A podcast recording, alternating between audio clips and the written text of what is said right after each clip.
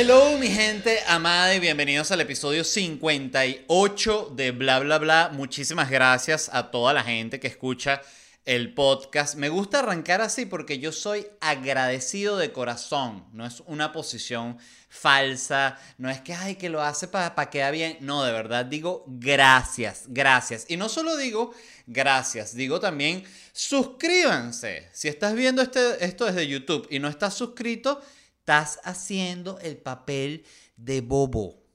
Te lo va a decir tu señora en cualquier momento. Así que suscríbete y activa las notificaciones si lo estás escuchando por Spotify, Apple Podcasts, Google Podcasts, tus nalgas podcast. Por favor, sigue el programa ahí. Y si lo estás viendo por Patreon, tú ya sabes cuál es la relación que tenemos. Es una cuestión eh, bastante personal, íntima, de confianza. Así que no lo voy a estar hablando públicamente. Nosotros sabemos. Si tú quieres saber, ve a patreon.com slash bla bla bla podcast y te suscribes al único plan que hay, que te da acceso previo a los episodios del martes y el sábado y te da un episodio extra todos los jueves, que por cierto, el de este jueves con Daniel Pistola, el Gabo Ruiz y Manuel Silva, me parece que fue...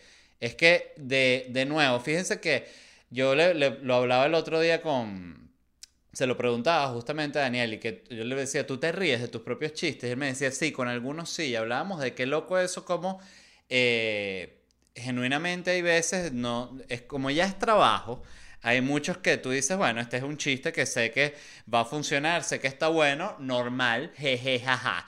Pero hay unos chistes que te cagas de la risa. Y me pasó con este programa que cuando lo estaba viendo de nuevo, había chistes míos, estoy hablando de mí, no de Manuel, ni de Daniel, ni de que me cagaba de la risa y decía, qué bueno cuando surge ese trabajo, porque es que ese programa en particular me pareció como que funcionó demasiado bien como equipo de comedia y estoy demasiado orgulloso. Ya está el clip en YouTube, eh, el, clip público, pero el episodio completo que dura una hora y media. Ay, ¿de qué fue eso? Este es simplemente una exquisitez y bueno, quería usar mi propio podcast para darle las gracias a Gabo, a Daniel y a Manuel por participar. Em, ¿Y qué era lo otro que les iba a decir? Ah, la función de Miami este domingo ya está agotada. Estoy muy contento. Gracias a toda la gente que compró. Y no solo gracias, sino también, bueno, eh, llévense su mascarilla. Vamos a cuidarnos todos para que todo salga perfecto y la vamos a pasar delicioso. Allá nos vemos este domingo. Miren, la primera cosa de la cual les quiero hablar va a sonar como la noticia más estúpida del planeta y capaz lo es, pero a mí me llamó mucho la atención y fue que prohibieron la publicidad de Homescape y Gardenscapes, que son unos jueguitos, ¿no? Eh, la, prohibieron la, publicidad por ser engañosa. Eh, ¿qué, ¿Qué pasa con esto? Les voy a contar cómo yo vi esta publicidad y cómo descargué el juego. Yo uso una aplicación para editar, para juntar los videitos de las historias de Instagram de las preguntas que se llama InShot, se llama la aplicación. Y esa aplicación, cuando tú la, la, usas, ¿no? Que vas a armar un video, tú seleccionas los clips que quieres unir o el video que vas a editar, él le pone, InShot, le pone una marca de agua, ¿no? Si tú no quieres que salga la marca de agua, ellos te dan la opción de que tú elimines la marca de agua gratis, pero al final tienes que ver una publicidad, ¿no? Ah, estaba muerto de sed. La, la mayor parte de las veces que yo uso la aplicación siempre me muestra esta publicidad de este jueguito llamado Homescapes. Y lo que salía siempre, que es lo más loco en la publicidad, es que era un jueguito en la que está como un tipo calvo en una canoita y hay como una especie de rueda así que tú tienes que mover como unos, unas, unas, sí, unos seguros, ¿no? Así para que salga agua y él pueda pasar, pero si tú mueves la que no es, él se va para otro lado. O sea, es de estos jueguitos como rompecabezas, vamos a decir. Y, y bueno, yo tenía que ver la publicidad porque te obliga a verla para, no, para que no te salga la, marca de agua en, en los videos. Entonces siempre veía la publicidad y decía, y era interesante porque tenía algo, y estoy seguro que muchos de ustedes que están escuchando esto vieron esta publicidad, tenía algo que era como hipnótico, o sea, el jueguito, el que tú tuvieses que mover esos palitos y eso parara el agua y bajara, y si no cae paquilla, que hay un tiburón, ya que hay una lava, y a veces era con un pescadito, otras veces era con el calvo, a veces el calvo estaba como que resolviendo unos temas ahí como unas cañerías que todo, siempre suenan unos sonitos.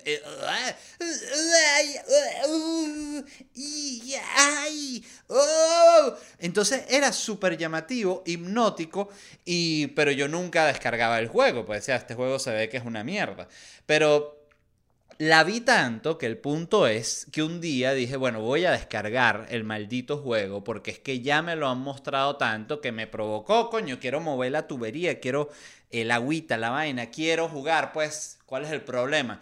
Me he descargado el juego y el juego no tenía nada que ver con lo de la publicidad. El juego era como que el tipo tú tienes que sí que eh, hay que poner una alfombra. El tipo estaba como en su casa. Entonces tú para comprar la alfombra tenías que reunir los puntos. Y los puntos los reunías jugando un juego como un Candy Crush. Entonces, bueno, yo jugué como un par de niveles del Candy Crush, pero me quedé como que, bueno, y el, y el juego, ¿sabes? Y la vaina de los tubos, de los palitos estos y el agua y la lava no aparecía nunca, ¿no?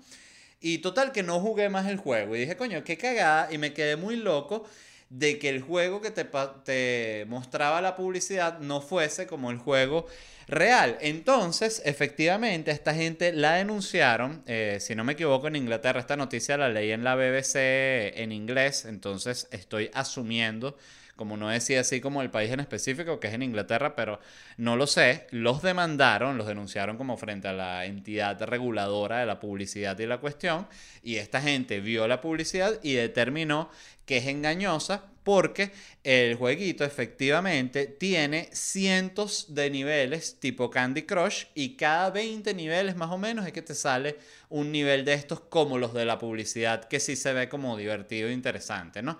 Entonces les prohibieron la, publicidad.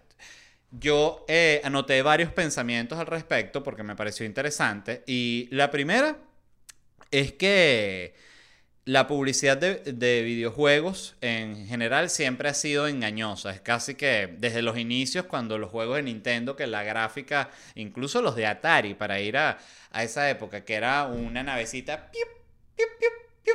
un puntito y ya en una pantalla negra. Eh, y en la portada era un bicho que sí, con una nave que como y, y unos aliens muriendo y unas explosiones que tú dices, mierda, cuando tú veías la portada Tú dices, coño, este juego es bien arrecho. Y después veías que nada que ver. O sea, que era una cuestión como una manera de vender la aventura del videojuego, pero realmente no era así.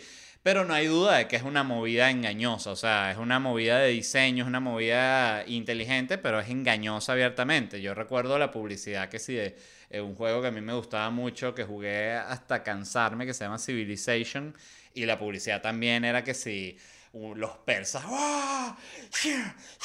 flechas y vaina, y el juego es como de estrategia mapa, fundar ciudad. Y ya, o sea, es el juego más básico. Entonces siempre ha sido engañosa eh, la publicidad del, del videojuego. Lo que no entiendo, y es que me parece absurdo, es que esta gente tiene efectivamente una imagen de un juego que es súper llamativa y que la gente quiere jugar. ¿Por qué promueven el juego mal? O sea, es como que piensan al revés, como que no, vamos a promocionar el juego interesante, el juego bueno, y cuando lo descarguen, le metemos el juego malo. Coño, ¿cuál es la lógica de eso? Si tú me dices, no, es que, ok, empezamos como una empresa muy pequeña, entonces diseñar ese juego es muy difícil, los Candy Crush son más fáciles, no, pero el otro vende más, entonces lo hicimos como para intentar, ok, pero es que leí este juego, entre los dos, tienen más de 100 millones de descargas, o sea, lo que son son unos estafadores y ya, ¿no? Entonces, eh, por otro lado, y haciendo el papel del abogado del diablo, eh, me pareció un poco injusto esta, que les hayan prohibido la publicidad y que le digan que es engañosa, porque yo creo que básicamente el corazón, o sea, toda la publicidad es engañosa por naturaleza, o sea, porque el corazón de la publicidad es el engaño, y no lo digo ni siquiera como algo malo, es realmente tienen que vender, y, y parte del vender es crearte una necesidad que tú no tienes, por eso tú estás tranquilo en tu casa, volvemos una vez más al tema del pollo frito, estás tranquilo en tu casa y de repente te sale una publicidad de un pollo frito delicioso, KFC o el que sea tu favorito, y ya tu celular sabe cuál es tu favorito y te va a mostrar ese. Este, y bueno, tú ahí dices, ok, ahora tengo esta necesidad de pollo frito. Realmente tu cuerpo necesita, tú necesitas pollo frito para seguir existiendo. Muchos habrán respondido que sí, pero la realidad es que no. O sea, yo te puedo quitar a ti, el más fanático, la más fanática del pollo frito, te lo quito de tu vida y tú no te vas a morir, tú vas a seguir viviendo, vas a seguir criando a tus hijos, o sea, te vas a morir viejo, vieja, nietos, o sea, si vas a pensar en el, en el pollo frito, o sea, vas a decir, coño, ¿te, recuerdas el, el, pollo frito? Coño, sí, era bueno, ¿no? Cuando, cuando la coño, la piel frita cuando la muerdes, que, ay, Dios mío, se me hace agua la boca y no lo digo ni siquiera en chiste, lo digo totalmente en cierto. En serio. El otro día, por cierto, dije que me iba a comprar un pollo frito y gente me preguntó, ¿te compraste el pollo frito? No me lo compré. Aprovecho para responder como 20 episodios después de que sucedió eso. Pero bueno, para los fanáticos hardcore del podcast saben de qué estoy hablando. Y anoté, de hecho, un comercial que me llamó mucho la atención y lo vi hace poco, que es uno de Walgreens, que es una especie de una cadena de farmacias de estas gigantes. Y vi un comercial eh, de la vacuna de la gripe, de la gripe normal de toda la vida, ¿no? Y era que Walgreens, y era el, comercial era algo así como que la pandemia está fuerte, ¿no? Vacúnate por, contra la gripe en Walgreens. Y uno se queda como que, coño, estás usando la, el coronavirus para vender más vacunas. Y yo dije, claro que no, nada que ver. Y ahí mismo sale un comercial y que, cansado de usar la mascarilla, no la tendrías que usar si te pones la vacunita de la gripe. Y uno que, ¿ves? Otra vez estás usando el coronavirus. No, la gripe también se transmite eh, eh, si no usas la, la mascarilla. Son unos hijos de puta, ahí sí lo debo decir. O sea, esa me impresionó, que son de esas que tú dices, mira, y ustedes también lo pueden saber porque lo he dicho mil veces, este, yo soy pro empresa pro capitalismo, pero esas son el tipo de cosas en el que tú dices, ves que, coño, ahí, ya, ¿qué necesidad hay? Si ya tienes para vender, vendes refresco, vendes chuchería, chicle, la papita, vendes toda vaina. O sea, aquí las farmacias en Estados Unidos venden cigarros, que es la cosa más absurda del mundo, pero es así, es como algo como contraproducente, pero bueno, qué carajo, ¿no? Esa me llamó la atención en particular y creo que el ejemplo máximo de por qué es injusto lo que le están haciendo a la publicidad del jueguito esta es el cine, porque los trailers de películas son la, el ejemplo perfecto de lo que es la publicidad engañosa. O sea, una película de acción te pone en un trailer las 3, 4 mejores escenas de la película, pero sin ningún tipo de vergüenza. O sea, el, creo que Rápido y Furioso puede ser el ejemplo perfecto de eso, que tú ves las escenas de Rápido y Furioso, son cuatro, y es y que, verga, qué bolas la locura que se facharon, que el carro, el bicho, el tanque, y salta y cae encima de la otra, y jalan la caja fuerte con una guaya y se van. Bueno, esa escena que tú estás viendo en el trailer, eh, la más arrecha, es la mejor de la película. Y tú vas a ver la película y ves que las tres mejores escenas son, verga, las del trailer. O sea, hubiese visto el trailer y ya. Ah, te la hicieron de nuevo. Entonces, si fuese por, o sea, si aplicamos el mismo argumento eh, o los mismos principios que aplicaron contra el jueguito, bueno, tendrían que prohibir los trailers también, ¿no? Pero no es el caso porque la vida es injusta. Entonces se jodieron los del jueguito, ¿ves? Por mentiroso.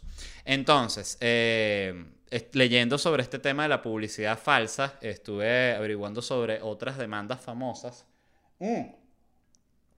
Dato interesantísimo de lo del jueguito. El jueguito Homescape, Homescape 100 eh, millones de descargas, ¿no? Sin embargo, la denuncia la hicieron solo 7 personas. Entonces fíjate cómo siete huevones, que es interesante porque a mí me pasó lo mismo que a ellos. O sea, yo descargué el jueguito y dije, qué estafa, me la hicieron. El juego no es como dicen, perfecto. Eh, son inteligentes, ¿no? Pero tú crees que yo tengo tiempo, cualquiera de nosotros, coño, que está escuchando esto, ¿alguno de ustedes tiene tiempo de descargarse un jueguito y si la cosa no es como es, averiguar cuál es la agencia que te protege, si hay publicidad engañosa, mandar una denuncia, ir a testificar? Claro, todas estas son demandas que, que hay billete, ¿no? O sea que algo les dan, porque aquí leí, bueno, en la esta del de la, del jueguito no, pero en esta que les voy a leer sí. Y mm, fíjense esta, que Red Bull, por ejemplo, el Red Bull te, da alas, ¿no? Fue demandado por no dar alas. Esto es una... Esto lo estoy diciendo totalmente en serio. O sea, eh, parece una... como que fuese joda, pero... como una noticia del chihuire, pero no. Em, un tipo demandó a Red Bull diciendo que él había tomado Red Bull por 10 años y que no tenía ni alas, ni le había mejorado, habían mejorado sus habilidades físicas ni intelectuales de ninguna manera. Entonces demandó a, a Red Bull, ¿no? Y ganó la demanda, que es lo peor. O sea, estas son cosas que también, que es como que me imagino que se les puede complicar tanto a nivel publicitario sobre todo que prefieren con este, esta persona ladilla. Esto es un, esto es un ejemplo. Eh, a ti cualquier persona ladilla te puede hacer llegar a términos que tú normalmente no habrías llegado, solo por lo ladilla. O sea, cuando tú sabes que tú estás lidiando con alguien ladilla, y tú lo captas, tú dices, uy, esta persona es demasiado ladilla, tengo que salir rápido de esta persona. Entonces, todo, todos los, los, términos, todo lo empieza a establecer la persona ladilla, porque es la que tiene el dominio de la situación. Entonces, esto fue lo que pasó. el tipo demandó a Red Bull, mira, llegó, Red Bull te da alas, mírame, no tengo alas, se puede quitar la camisa, ciudadano, sí. podemos ahí chequear, el abogado, aquí se puede ver que no le han nacido alas. 10 años, señores de la corte, tiene este hombre tomando Red Bull. Mira, ni una pluma le ha salido. Ni una maldita pluma. Queremos 8 millones de dólares. Bueno, entonces literalmente fue así. El tipo demandó. Dijo que no le había mejorado ninguna habilidad física, ni intelectual, ni las alas. A lo cual yo debo decir que si yo fuese el abogado de Red Bull, yo le digo a ese tipo, mira hermano, Red Bull te mejoró a ti tanto, tanto, que tú hagas, hasta agarraste el coraje y la valentía para demandar a Red Bull. Que ha solucionado el caso. Red Bull es inocente. No, juez y que ya va. Usted no puede decir eso, abogado. Entonces, seguimos. Otra que me encantó fue que Esplenda fue demandada por un eslogan que decía, hecha de azúcar, por eso sabe como azúcar, ¿no? Entonces también, una vez más, vinieron las agencias reguladoras y le tuvieron que decir a Esplenda, Esplenda, tú ni estás hecho de azúcar ni un carajo. O sea, eh, que por cierto, leyendo esto, fíjense, yo pensaba que la esplenda era algo así como súper sano y leí que no, que es como un masacote químico eh, o terrible que lo venden como azúcar porque, bueno, genera como el mismo efecto, pero realmente es algo hecho en fábrica, así hiper artificial. Entonces, este, nada, el, lo interesante sobre todo de esta es que eh, la demanda a Splenda la hizo Equal. Porque claro, sale Splenda diciendo, no, nosotros somos azúcar. ¿Equal es que qué? Olvídalo. Eso es como que salga Coca-Cola diciendo, no, nosotros curamos el Parkinson. Sale Pepsi que no, ya va. Nosotros no curamos verga. Así que vamos a estar todo el mundo clarito. Bueno, todo el mundo, pero ¿qué pasó, Pepsi? Eh, me encantó esta noticia, de verdad, de, la publicidad y de cómo funciona, porque genuinamente creo que, y lo vuelvo a repetir, me parece injusto que hayan eh, cancelado o prohibido la publicidad de este jueguito por ser engañosa, porque de nuevo toda la publicidad es engañosa. Y hablando de publicidad, comerciales. Pasando a otros temas, quiero hablar una vez más de China. China, debo decir que a mí me preocupa China, yo soy de ese team. Eh, recuerdo que Conan O'Brien tenía en su programa una sección muy buena que se llamaba Porque China nos está pateando el culo y eran puros videitos de gringos haciendo estupideces de esos que, sí, que se lanzan una silla de rueditas y se salen por una ventana, se fracturan la columna, ¿no? Este, pero siempre me gustaba el detallito de por qué China nos está partiendo el culo. Y mm, esta noticia es sobre China porque les cuento qué sucedió. Hay un museo en Nantes, en Francia, que está montando una exposición sobre eh, el emperador y conquistador Genghis Khan de, los mongoles, el mongol. Eh, no sé si se dice el mongol o el mongólico, pero bueno, buena pregunta para los comentarios. Em, y les ha escrito el gobierno chino a esta gente del museo diciéndoles que por favor no usen las palabras Genghis Khan en la exposición. Entonces muchos de ustedes se preguntarán, coño, pero ¿por qué qué, qué tiene que ver el gobierno chino con Mongolia y con Genghis Khan y con una exposición en Francia? Entonces, ajá, este tema yo era totalmente ignorante al respecto y el otro día creo que lo mencioné por encima que Mongolia está dividida en dos y como que la mitad de Mongolia, que está junto a China, ah bueno, aquí está, ¿ves? Este es el mapa del mundo. Para los terraplanistas, la Tierra es así tal cual, planita, planita. por cierto, vi un meme buenísimo, seguro lo vieron, de que era que cómo atacaron los japoneses, eh, los japoneses Pearl Harbor según los terraplanistas y era así como el avión dando toda la vuelta por aquí abajo hasta llegar hasta aquí hasta Hawái. Entonces, bueno, Mongolia está dividida en dos y la parte de abajo de Mongolia que está junto a China se llama Mongolia Interior y es una es una sí, una república o una región autónoma china, tipo el Tíbet, que son básicamente eh, según entiendo, como regiones que China se ha agarrado y que, bueno, esto ahorita es autónomo, pero de nosotros. Sí, Ok, perfecto. Nadie va a decir nada porque si no hay guerra. Entonces, este. Mm, China tiene este tema con con Mongolia eh, y la otra parte de Mongolia la llaman, los chinos la llaman Mongolia exterior, que también leí que hay como una discusión porque justo que usan la palabra para una decir Mongolia interior y la otra Mongolia exterior como que es la de allá, ¿no?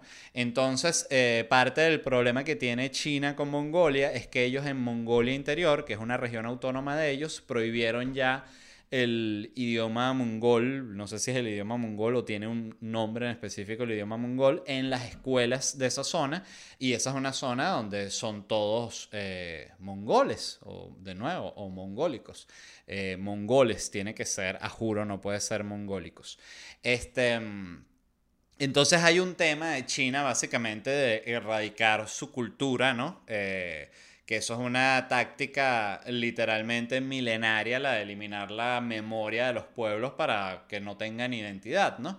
Eso eh, se vio muchísimo en Venezuela cuando entró el chavismo, cómo se le cambiaba el nombre a todo para generar todo una, nueva serie de, de, sí, de nombres y de identidad, sobre todo de identidad. Y es muy interesante que esto sea una cosa como pensada así con ese nivel de malicia, que son, ese, son el tipo de cosas que ahí es cuando uno dice que bolas como hay gente mala de verdad así que piensa vainas para joder, así como, imagínate realmente sentarte con un grupo de gente a pensar y que, coño, ¿cómo podemos erradicar la identidad de esta gente. Verga, hay que ser bien coño de madre, ¿verdad? Para el simple hecho de por qué quieres hacer eso, qué vaina tan absurda.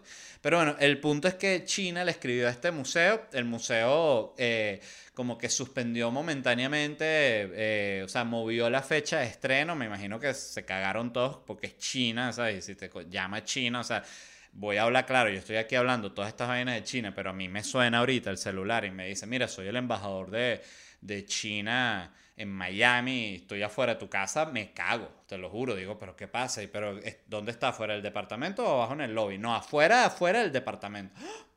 Apago y me encierro en el baño. Entonces, este... Básicamente les escribieron, ¿no? Les pidieron específicamente que no usen, escuchen esto, las palabras Genghis Khan, imperio y mongol. Coño, la pone complicada, ¿no? O sea, si tú estás haciendo una exposición sobre el imperio mongol de Genghis Khan, coño, entonces no puede usar nada de eso. China se molesta si se dice algo de eso. Pues claro, ¿cuál es la intención de China? Que, bueno, que los mongoles eh, no, se olviden que en algún momento este, fueron uno de los imperios más grandes de la historia y digan, oye, pero ya va, si nosotros fuimos un imperio y jodimos a todo el mundo y estos carajos no dejan ni hablar nuestro idioma en el colegio, ¿vale? ¿Qué vaina es esto? O sea, claro, se arrecha la gente, ¿no? Entonces ahí les van eliminando toda esa, esa memoria así que los haga sentir como que pudiesen hacer algo y muy interesante, ¿no? Porque, de nuevo, es como si tú fueses a hacer una exposición sobre Lenin y pidieras y que, bueno, por favor, que no se mencione ni Rusia, ni la revolución, ni el comunismo. Y uno dice, ah, bueno, entonces no puedo hacer la exposición de Lenin, porque, ¿de, de qué voy a hablar? No, bueno, puedes mostrar las gorritas que él, eh, esas, las gorritas que él usaba. Bueno, entonces, este de nuevo, el museo pospuso esto. Yo creo que ellos más bien deberían afincarse y que la exposición se llame que si Gengis Khan, es el mejor y su imperio era el más vergatario de la historia. Para que los chinos se agarren una rechera de, pero de putísima madre. Y, mm, y bueno, ¿y qué más de esto? Bueno, les quería hablar de, porque aproveché para buscar sobre Genghis Khan. Yo todo lo que sabía de Genghis Khan era, me lo enseñó Age of Empires, que tenía una de las campañas que tú eras como que Genghis Khan, o sea, eras el pueblo, no, no, el pueblo mongol realmente. Y hablaba de que ellos eran como pueblos nómadas y que Genghis Khan los unió y que eran pueblos que eran muy buenos a caballo y tal, y que básicamente Mongolia es como que un peladero de bola, pura tierra así, desierto, y los carajos, y que, de verdad que esta peladera está dura. Y, y, miren allá como esta gente está chévere, con unos ríos y unas praderas, vamos a ir para allá y, así fue. Y así básicamente ese es el, el, el, lo que había detrás de eso. Pero hay varias curiosidades interesantes sobre Genghis Khan. Em, y una que me pareció... Eh, bien llamativa, sobre todo considerando la época, es que él permitía la libertad de culto. Eh, que me imagino que si hubiese hablado con otros emperadores de la época se habrían cagado la risa que Gengis, pero es verdad que tú, eh, o sea, toda tu gente le permites creer en cualquier dios. Sí, vale, no hay peo. En serio, no les cortas las bolas ni nada. Te juro que no. Qué, qué loco, vale. Em, durante su mandato también se inventó el servicio postal, que leí que era una red de 50.000 caballos. Imagínate, eh, bueno, la cantidad de mierda que producía el servicio postal en esa época. Eh, hay 16 millones, esto sí lo sabía, yo creo que este es el dato más común de Gengis Khan, que es el que hay 16, 16 millones de descendientes. Esto yo lo leí en una página demasiado X. El punto es que Gengis Khan echó machete a más no poder. O sea, fue una cosa absurda. Tenía 36 esposas, por lo cual multiplica eso eh, en, una cuestión exponencial y eso era el número de amantes que tendría, ¿no? Y echó tanto machete y tuvo tantos hijos que hay una parte del mundo literalmente que es descendiente eh, de Genghis Khan. Eh, cosa que me llama muchísimo la atención, de verdad. Sobre todo considerando que en esa época la, la gran parte de, las relaciones sexuales serían violaciones, ¿no? Creo que habría mucho cortejo en esa época, además cuando eras parte de una horda que iba aplastando, invadiendo el planeta. Pero bueno, este... Y este dato particularmente llamativo, y les voy a pedir por favor que le pongan particular atención, Genghis Khan cogió él con su propio pene a, escuchen, más de 5.000 miembros del Partido Comunista Chino. Ah, no, esto es mentira, lo inventé yo. Pero bueno, era para dar un dato justamente que molestara al algoritmo chino. Este, y bueno, eso es todo lo que tengo que decir sobre Genghis Khan y sobre esto del museo. Espero por favor que hagan la exposición. A mí me parece absurdo cuando un país ya tiene, se mete a ese nivel en los peos de otro. Imagina un museo en, en, en Nantes. O sea, qué bolas tienen de verdad. Pero bueno, dicho eso, los amo. Eso fue todo de este episodio de Bla Bla Bla. Como siempre, les agradezco a todos los que escuchan. Si están en YouTube, por favor suscríbanse al canal y activen las notificaciones. No hagan el ridículo. Si lo están escuchando por Spotify, por Apple Podcast, por Google Podcast, por tus nalgas, podcast.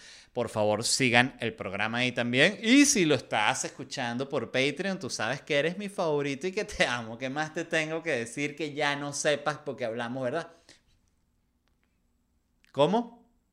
No, no te juegues con eso. Saben que esa vaina a mí me, me pica. Miren, si quieren saber de qué estoy hablando, por favor vayan ya a patreon.com slash bla bla bla podcast. Hay un único plan, el que te puedes suscribir, que te da acceso previo a los episodios del martes y del sábado y te da un episodio extra todos los jueves. Como siempre, no me puedo despedir sin agradecer a la gente de Whiplash Agency. Si quieren ver el trabajo de Whiplash Agency, vayan a su cuenta de Instagram, es una, wplash, o pueden ir a ledvarela.com, mi página que la lleva la gente de Whiplash Agency, y ahí pueden ver mi tienda online. ¿Por qué les cuento siempre de la tienda online? Porque si usted quiere llevar su negocio, usted tiene una idea y dice, coño, yo quiero vender este Sharpie, pero que la tinta no sea permanente, sino que se borre con leche. Y que, oye, pero qué idea de mierda, pero igual vamos a hacerle su página web. Entonces tú vas con la gente de Whiplash Agency y ellos también te van a decir, pero ¿cómo es la, o sea, es una, una, ¿cómo es un Sharp? Es un Sharpie, pero la tinta se borra solo con leche. Y la gente de Whiplash Agency se va a quedar, mm, bueno, te vamos a mandar una cotización. ¿A cuál es tu correo? Entonces, vean por favor el trabajo de Whiplash Agency, agencia digital. Los amo y nos vemos en unos días. Ah, y los dejo con el resumen de las preguntas y respuestas de mi Instagram. Bye. Hello, ¿cómo están? Miren, hoy me pueden escribir lo que se les dé la gana, me pueden contar algo, me pueden pedir un consejo, me pueden hacer una pregunta lo que se les antoje acá. Me está chanceando un tipo y me regala hamburguesas para ver si caigo. Soy 100% hetero, el gay que quiere conquistar a pura hamburguesa. Mira, aquí hay una hamburguesa, ¿te gusta? ¿Quieres papita frita? Aquí hay papita frita. ¿Me quieres chupar la verga? ¿Cómo? Que si quieres otra hamburguesa. Desde que comenzó la cuarentena, marzo, estoy sin trabajo. Siento que ya la perdí. Claro, estás en las puertas de la indigencia y todos los mendigos, ven, únete a nosotros. Y tú, no, yo no soy como ustedes. Esto se lo digo para todos. No guarden rencor, guarden plata. Buena frase, amigo, de verdad. Lo digo de todo corazón. De hecho, me la voy a tatuar en las nalgas. Mi vecina me mostró esta mañana la totona y no le dije nada. Fue una falta de respeto porque debías decir algo, que sea no, gracias, lo que sea, pero eso es como que te extiendan la mano y se la dejes colgada. Es una falta de etiqueta.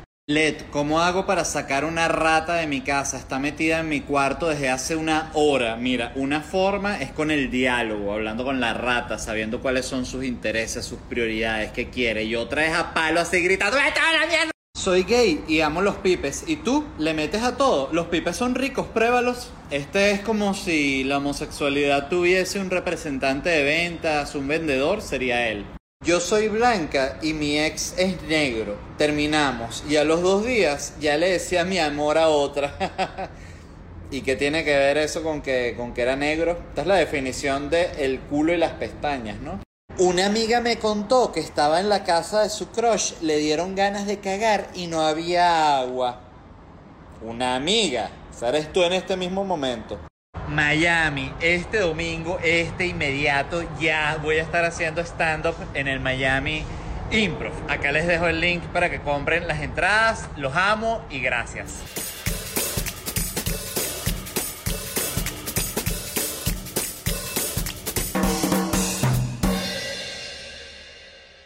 ¿Estás listo para convertir tus mejores ideas en un negocio en línea exitoso? Te presentamos Shopify.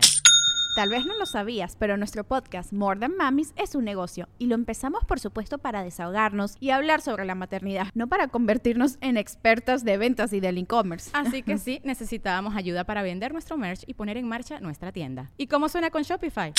Llegó otra venta. Shopify es la plataforma de comercio que está revolucionando millones de negocios en todo el mundo. Ya seas un emprendedor desde tu casa o desde donde sea, Shopify es la única herramienta que necesitas para iniciar, administrar y hacer crecer tu negocio sin dificultades. Con Shopify puedo gestionar pedidos, envíos y pagos desde cualquier lugar, brindándote toda la información y estadísticas de tus ventas al detalle. Regístrate para un periodo de prueba con tan solo un dólar al mes en shopify.com barra sonoro, todo en minúsculas Ve a shopify.com barra sonoro para llevar tu negocio al siguiente nivel. Shopify.com barra sonoro.